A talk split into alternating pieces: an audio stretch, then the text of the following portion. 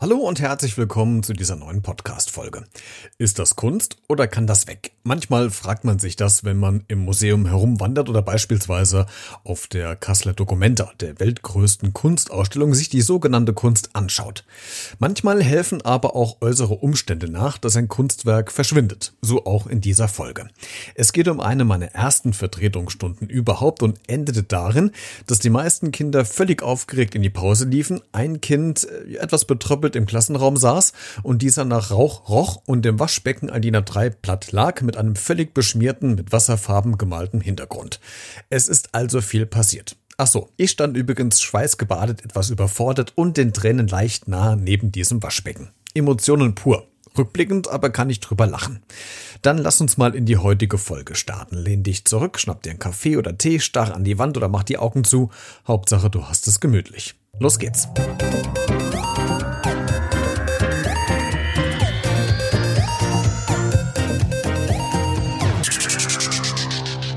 Folge 16. Das abgebrannte Kunstbild. Es ist mal wieder Vorweihnachtszeit, also Winter, und das bedeutet meistens, dass immer mal wieder ein paar Kollegen oder Kolleginnen krank sind. Grippe, Erkältung und so weiter. Ich befinde mich also in der glücklichen Situation, dass ich vertreten darf. Macht mir auch eigentlich nichts aus, ist mal eine willkommene Abwechslung, weil man mal wieder andere Klassen und Nasen sieht, die einem sonst weniger im Alltag begegnen.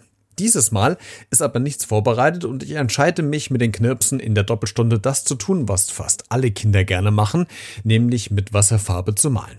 Die Kids sind Feuer und Flamme, kleines Wortspiel, und holen alles aus den Schränken, was dafür nötig ist.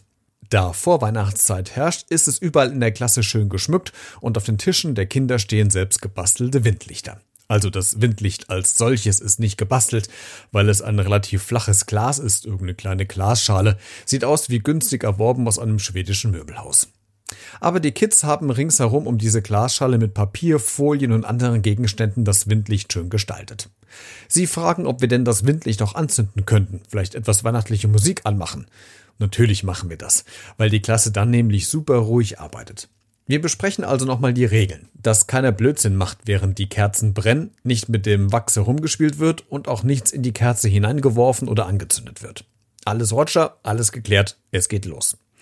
Die Musik läuft und ich stiefel mit meinem Feuerzeug und extra langem Zündrohr durch die Klasse und entzünde 26 mal ein Teelicht. Das allein dauert schon seine Zeit und mein rechter Daumen schmerzt mittlerweile.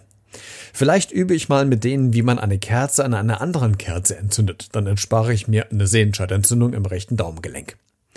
Irgendwann fackelt und brennt es ganz gemütlich überall in der Klasse. Dass es aber noch richtig brennen wird, war mir aber zu diesem Zeitpunkt noch nicht ganz bewusst. Es war eine super ruhige Stimmung in der Klasse. Jeder pinselte leise vor sich hin und her. Ein Motto gab es keines. Jeder konnte malen, was er wollte. Die meisten hatten sich vorgenommen, für die Eltern zu Weihnachten den kleinen Picasso zu machen mehr oder weniger erfolgreich. Ich persönlich kann auch überhaupt nicht malen, von daher alles, was über Strichmännchen geht, ist für mich schon Kunst. Aber was soll's, der Wille zählt. Nach circa 60 Minuten, ja, so lange haben die Knirpse im Malerkittel gezeichnet und gepinselt, wurde es langsam Zeit zum Aufräumen. Ich mache also eine kurze Ansage und jeder begann damit, seinen Platz zu organisieren. Was ich jetzt schon mal für die Zukunft gelernt habe und es vorwegnehme, immer erst sagen, Kinder, äh, denkt dran, die Kerze zuerst auszupusten und dann mit dem Aufräumen zu beginnen. Das habe ich aber zu der Zeit nicht gemacht und werde es sobald gleich bitter bereuen. Klein X und Y sitzen in der hinteren Stuhlreihe. X, der von Natur aus ein sehr begabter Maler ist, ohne Scherz, möchte voller Stolz Y sein künstlerisches Meisterwerk unter die Nase halten, nimmt sein DIN A3-Blatt hoch und hält es seinem Sitznachbarn vor die Augen. Was X allerdings nicht bemerkt, ist die Tatsache, dass er mit dem unteren Zipfel des Papiers wo drin hängt? Natürlich, in der Kerze. So dauert es auch nur ein paar Sekunden und der kleine Rembrandt beginnt zu brennen. Also das Kunstwerk, nicht das Kind, bevor jetzt hier der ein oder andere Irrtum vorliegt. X beginnt etwas panisch zu rufen, äh, Herr Becker, Herr Becker, ich glaube, hier brennt was. Ich sitze aktuell noch vorne am Pult und rufe aus Reflex nach hinten, ohne den Kopf zu heben. Also ich riech nix. X wird etwas panischer in der Stimme. Das ist mein Blatt, was hier brennt. Was soll ich denn jetzt machen? Ich hebe meinen Kopf hoch und sehe, dass sein Blatt, das ja eigentlich mit Wasserfarbe feucht sein sollte, an der Stelle brennt, die bereits getrocknet ist, und er hält es hoch, wie ein Formel-1-Fahrer sein Siegerpokal auf dem ersten Treppchen. Ich schiebe den Stuhl nach hinten, flitze in die hinterste Reihe, reiße ihm das Blatt aus der Hand und es war ein wirklich schönes Landschaftsbild, was er da gemalt hatte, aus dem letzten Urlaub im Herbst, schaue nach links und rechts, wo ich das Blatt nun hinpfeffere. Ich sehe das Spülbecken, nehme das Blatt, lege es in die Keramikschale hinein und öffne den Wasserhahn. Zugleich schießt es mir durch den Kopf. Oh Gott, der Rauchmelder. Wenn der angeht, kommt wegen dir die Feuerwehr. Ich hetze also weiter zu den Fenstern, reise alle auf, damit möglichst viel saubere Frischluft in den Klassenraum kommt, um den Rauchgeruch nach draußen zu befördern. Jetzt muss man dazu sagen, so arg gequalmt hat es nicht, dass der Rauchmelder angegangen wäre, aber ich hatte schon leicht Panik. X steht neben dem Waschbecken und schaut wie drei Tage Regenwetter hinein und sagt mit sehr seufzender Stimme, mein schönes Landschaftsbild. Die Wasserfarbe löst sich vom Papier und fließt mit dem Wasser in den Ausguss. Tja, X, sage ich, Jetzt können wir es nur noch als Unterwasserbild nehmen. Die Pausenglocke bimmelt und natürlich stürmen alle aufgeregt aus dem Klassenraum. Bis auf X natürlich.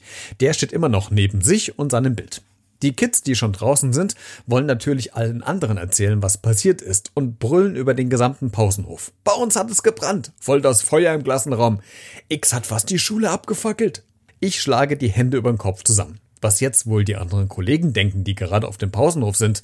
Und natürlich passiert das, was natürlich passieren muss, läuft jetzt auch noch gerade die Schulleitung am Fenster vorbei. War ja klar. Ich strecke meinen Kopf aus dem Fenster und rufe hinterher, ist alles nur halb so schlimm. Die Moral von der Geschichte, nimm am besten LED-Kerzen zur Weihnachtszeit, dann kann nichts anbrennen. In der nächsten Ausgabe berichte ich dir, warum ich an der Schule kurz vor den Sommerferien als Mörder tituliert wurde. Wenn du noch eine kuriose, witzige oder rührende Geschichte hast, dann schreibe gerne eine E-Mail an hallo-herr-becker.t-online.de oder kontaktiere mich über die sozialen Medien bei Twitter, Instagram oder Facebook. Alle Geschichten bleiben anonym und es werden natürlich keine Namen genannt. Ich bin sehr gespannt, was du so zu erzählen hast. Hör doch auch gern mal in meinen anderen Podcast hinein. B-redet heißt der und ist ein Podcast-Talk-Format mit ganz vielen bunten Gästen aus Politik, Gesellschaft, Musik, Schauspiel, TV und die erzählen über ihren alltäglichen Wahnsinn. Wir machen dann mal Schluss für heute.